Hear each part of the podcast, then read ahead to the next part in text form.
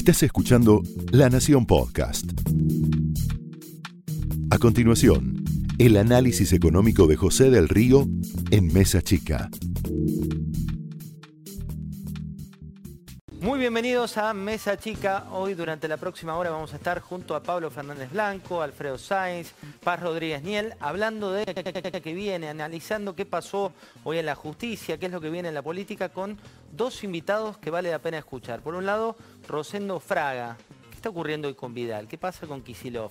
¿Cómo está jugando Macri? ¿Hace bien Alberto Fernández en decir lo que dice en temporada de campaña? Y también vas a tener a Augusto Costa sin dudas la espada más influyente de la economía de Axel Kisilov, tal vez vos lo recordás de la época que era secretario de Comercio, pero acaba de publicar un libro y vamos a preguntarle por lo que viene, no solo por lo que pasó, sino también por lo que viene. Para arrancar vamos a iniciar con la era de la economía ficción, la hora de la economía ficción. ¿Y por qué te digo esto? Porque lo que está ocurriendo por estos días es que la mayoría de los votantes se preguntan en quién creer. Tienen que creer en un Alberto Fernández que le dice a los sindicalistas de aerolíneas argentinas que no paren.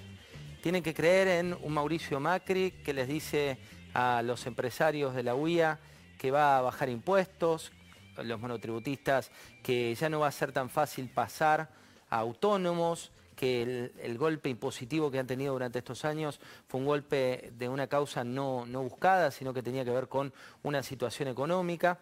Siempre volvemos a referirnos a este teorema de Baglini, que lo que te dice es que cuanto más lejos estás del poder, más promesas puedes hacer y cuanto más cerca estás del poder, más cauto tenés que ser respecto de esto.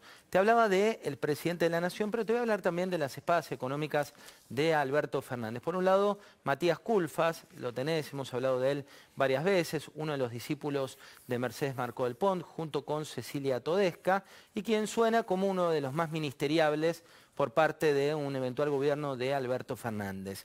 ¿De qué habló Culfas? De un acuerdo económico-social, de sentar a las partes, de moderar los incrementos de precios, de acuerdos no coercitivos. Si yo te llevo a 2015, quienes proponían esto tenían que ver con el frente de Cambiemos por aquel entonces, que dijo que no creen los cepos, ¿Qué decía el Frente Cambiemos por entonces? Que no creía los cepos, que había que salir del cepo cambiario, que tenías que poner eh, fin a, a esa situación que había gestado el kirchnerismo. ¿Qué dice Matías Culfas? Que no creen tasas de interés prohibitivas en estas tasas que están hoy 20 o 30 puntos por encima de la inflación. ¿Qué dicen los economistas de, Mauricio Macri en la época de campaña, te hablo de 2015, que no creían en una economía que se frenara ni en un ajuste muy fuerte? ¿Qué dice Matías Culfas de control de cambios? Que la idea es normalizarlo, que no haya un control de cambios. ¿Qué dice hoy por hoy el frente que lidera Mauricio Macri? Que esta es una situación de la foto y no de la película. Todos puntos te estoy citando en común entre el modelo que proponía en su momento Cambiemos y el modelo que propone hoy eh, el indescifrable Alberto Fernández. Y digo indescifrable porque depende el economista al cual consultes está la vertiente por la cual se vuelca, digamos. Algunos son mucho más moderados, como está haciendo en este caso Matías Culfas, y otros te hablan de esto que vas a empezar a escuchar una y otra vez, que es que los argentinos tienen un PBI, un Producto Bruto Interno, fuera del país. Se habla de 600 millones, se habla de una economía paralela, esto está instalando algo que todavía no se comenta en temporada de campaña y que tiene que ver con medidas para aquellos que tienen sus fondos en el exterior o medidas para aquellos que tienen propiedades en el exterior. Una de las cuestiones que se está evaluando, pero que no forma parte de esta economía de ficción, que es la que ambos espacios políticos te están planteando de cara a la campaña. ¿Qué pasa con la deuda y el Fondo Monetario Internacional? Ambos partidos, ambos en la recta final, creen que hay que honrar las deudas.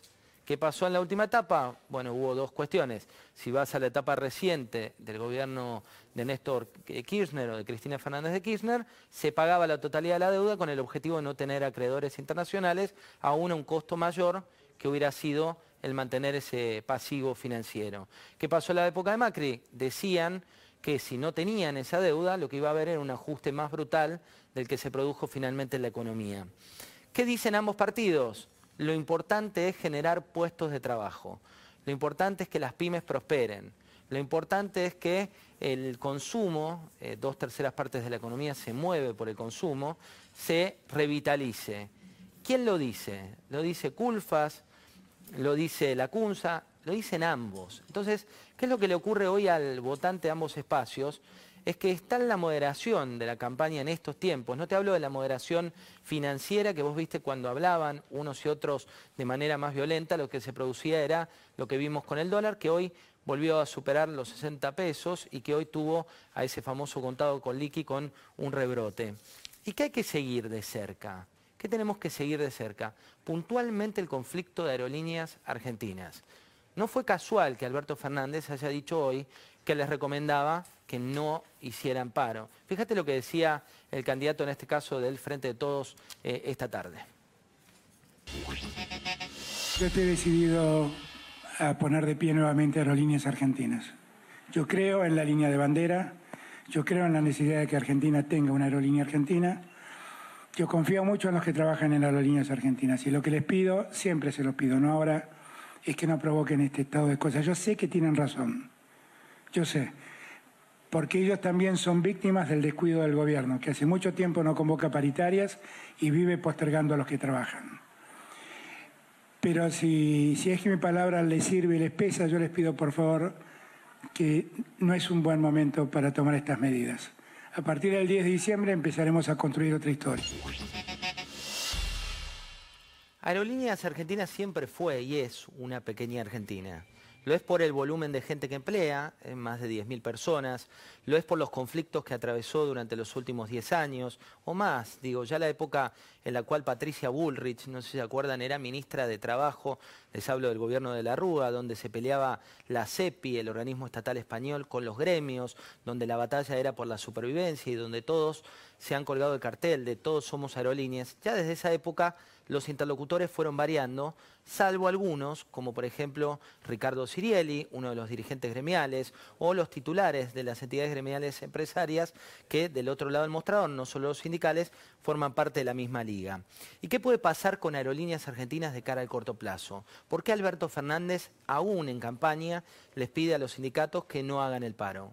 Por dos cuestiones. El jueves hay una reunión, en la reunión se va a dictar la conciliación obligatoria, de hecho ya la pidió el, dirigente, el titular Luis Malvido, que es el titular de esa compañía aérea de bandera, y cada vez que se dicta una conciliación obligatoria, vos sabés que cualquier tipo de conflicto se frena, ni la parte empleadora puede tomar medidas de fuerza, ni el sindicato puede tomar medidas de fuerza. El sindicato dijo que no iba a acatar, pero todos saben que más allá de una amenaza política, si el sindicato no acata la conciliación obligatoria, las multas son muy importantes. ¿Y por qué Alberto dice que no haya paro, que no se produzca este paro?